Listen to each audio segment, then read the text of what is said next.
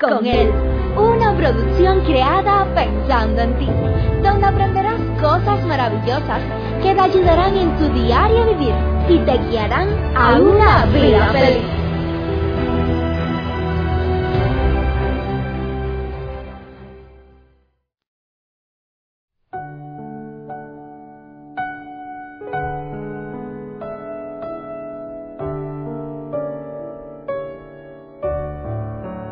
La vida no siempre nos sonríe. Muchas veces nos da golpes bajos, los cuales nos duelen. Y la pregunta es, ¿cómo hacemos cuando recibimos esos golpes? ¿Cuál es el alivio que podemos encontrar que nos dé esperanza para continuar con nuestro viaje por este mundo y no desanimarnos? ¿Qué tal familia? Quiero tomarme un momento para enviarle un fuerte saludo, un fuerte abrazo a cada uno de ustedes en los más de 60 países los cuales nos escuchan. Una forma especial allá en Europa, en España, la gran cantidad de personas las cuales nos escuchan, nos siguen desde allá. A todos, en cualquier lugar que estén, en el continente asiático, Norte y Suramérica, allá por Europa, en el África, todos los lugares, el Caribe. Quiero decirle que la paz de Dios sea con cada uno de ustedes. Que Dios les bendiga. Y que estos consejos los cuales Él nos ha dejado puedan servirnos para que podamos tener relaciones felices, saludables, para que podamos gozar de una linda vida, para que tomemos decisiones, decisiones de amar, decisiones de permitir que Cristo Jesús guíe nuestras vidas, nuestras relaciones, por el camino el cual Él tiene trazado para cada uno de nosotros, ya que con toda seguridad, cuando nosotros estudiamos la Biblia, nosotros nos damos cuenta que lo que Él desea para nosotros es lo mejor de lo mejor. Como les decía al principio, la vida no siempre nos sonríe. En nuestro viaje por la vida aparecen los desastres, accidentes, tragedias, muertes, relaciones rotas, hijos que se van de casa, esposos traicioneros, esposas traicioneras, suegras intrometidas y entre todas estas cosas, si no tratamos con ella como dinero en cuenta de millonario, se nos van a ir acumulando, pero no para hacernos ricos económicamente, sino para aumentar nuestro dolor, para aumentar nuestro sufrimiento, para aumentar nuestras angustias, nuestras cuentas bancarias de nuestra vida cada día van a ir en aumento, pero para destruirse. Cada día emocionalmente vamos a ir siendo más destruidos. Y eso precisamente es lo que desea el enemigo de las almas, que seamos infelices, que nuestros hogares estén en problemas, que nuestros matrimonios se destruyan, que nuestros hijos nos abandonen, que las relaciones no sean saludables. Pero por otro lado nos encontramos, nos encontramos a Cristo Jesús haciéndolo todo para que tú y yo podamos gozar de vidas felices, saludables, duraderas, vidas las cuales puedan ser un testimonio vivo para la sociedad la cual estamos viviendo. A pesar que Abraham era rico en oro, plata, ganado, en muchas otras cosas más, no había estado exento de los sufrimientos. Su hermano menor había muerto, que era el padre de su sobrino. También su papá murió. A todo eso se le suma que su esposa era estéril, no podían tener muchachos o hijos, y todo este costel de desagradable noticia, en medio de todas estas cosas, aparecen también las riñas entre los empleados. ¿Cómo hacemos cuando recibimos esos golpes bajos, los cuales nos da la vida?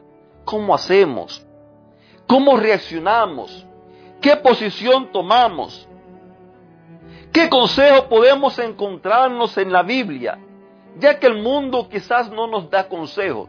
Es posible que si el tío le hubiera preguntado a otra persona, oye, mira, ¿qué consejo tú me das? Estoy teniendo problemas, este muchacho, el cual crié, al cual he ayudado, con el cual eh, me, he sacrificado, he compartido las ganancias, he compartido la riqueza, lo he enseñado cómo hacerse rico, ahora es tan rico como yo, y mira ahora cómo viene, viene a reclamarme que ahora ya no cabemos, no podemos convivir juntos como si él fuera el dueño. Es posible que otra persona le no le hubiera dado un buen consejo. Ahora, Nos dice la Biblia, en el Salmo 94, verso 19, en medio de mis angustias y grandes preocupaciones, tú me diste consuelo y alegría. El tío podía haberse concentrado en mirar los problemas, en mirar la situación la cual estaba sucediendo. El tío podía haberse concentrado en sacar de la bolsa todas las desgracias que le habían sucedido en su vida. Pero él tomó otra decisión, que es la que quiero que tú y yo tomemos también en este día. Es a la cual te estoy invitando, para que tomemos la decisión la cual él y otras personas más hemos tomado. Y es la decisión de no mirar a los problemas, los problemas es cierto, son reales, yo lo sé. Hay problemas económicos, hay personas que engañan, hay enfermedades, hay problemas legales que resolver, hay problemas familiares, hijos desobedientes, esposos que traicionan, esposas que se van, dejan los hijos botados. Todas estas cosas son reales. Pero la pregunta es, ¿qué ganamos nosotros con concentrarnos en mirar todas esas cosas? Aumentar el dolor, aumentar los sufrimientos, hacer que los conflictos crezcan más. Sin embargo, como nos dice en Salmo 94, 19, en medio de mis angustias y grandes preocupaciones, Tú me diste consuelo y alegría. ¿Cómo pudo saber que te recibía consuelo y alegría? Porque había mirado a Dios, porque se había aferrado a Él, porque contó con Él, porque consultó con Él. Eso mismo fue lo que hizo Abraham. Y Abraham le dijo a su sobrino, si ya tú no puedes seguir aquí, si tú te sientes mal aquí, entonces toma tu lugar. Y nos cuenta la historia, que después que Lot, se separó de su tío Abraham, el Señor le dijo a Abraham, levanta la vista desde el lugar donde está y mira hacia el norte, hacia el sur, hacia el este, hacia el oeste, y yo te voy a dar a ti y a tu descendencia toda esta tierra. Querida familia, muchas veces nos aferramos a lo que vemos, pero cuánto necesitamos aferrarnos al Dios de poder, al Dios que todo lo sabe, al Dios de las bendiciones, al Dios de la alegría, al Dios que resuelve las cosas. Abraham no discutió, Abraham confió. Y podemos ver cómo Dios ahora le da más que lo que él tenía. ¿Recuerdan ustedes la historia de nuestra amiga Anita? Anita hizo lo mismo también. Anita se cayó. Anita no discutió. Anita confió. Ella consultó con Dios y vemos cómo Dios la bendijo ampliamente. Yo no sé cuál es tu problema. Yo no sé cuál es tu, tu situación. Te invito para que haga lo mismo que hicieron estas dos personas. Confía en Dios. Preséntale tu problema. Espera en Él. Y tú puedes estar seguro que Él nunca te va a abandonar, porque Él nunca ha fallado a nadie. Quiero invitarte a que tú aprendas cada día de tu vida a confiarle a Dios tu vida, a caminar con Él y permitir que Él sea el que guíe y dirija tu vida.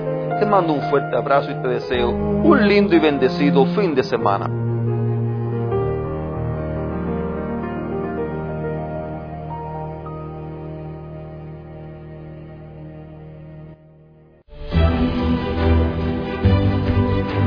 Te esperamos en una próxima emisión. Recuerda que nos puedes encontrar en nuestras plataformas digitales iBox, Anchor y Facebook bajo el título Vívela con Él.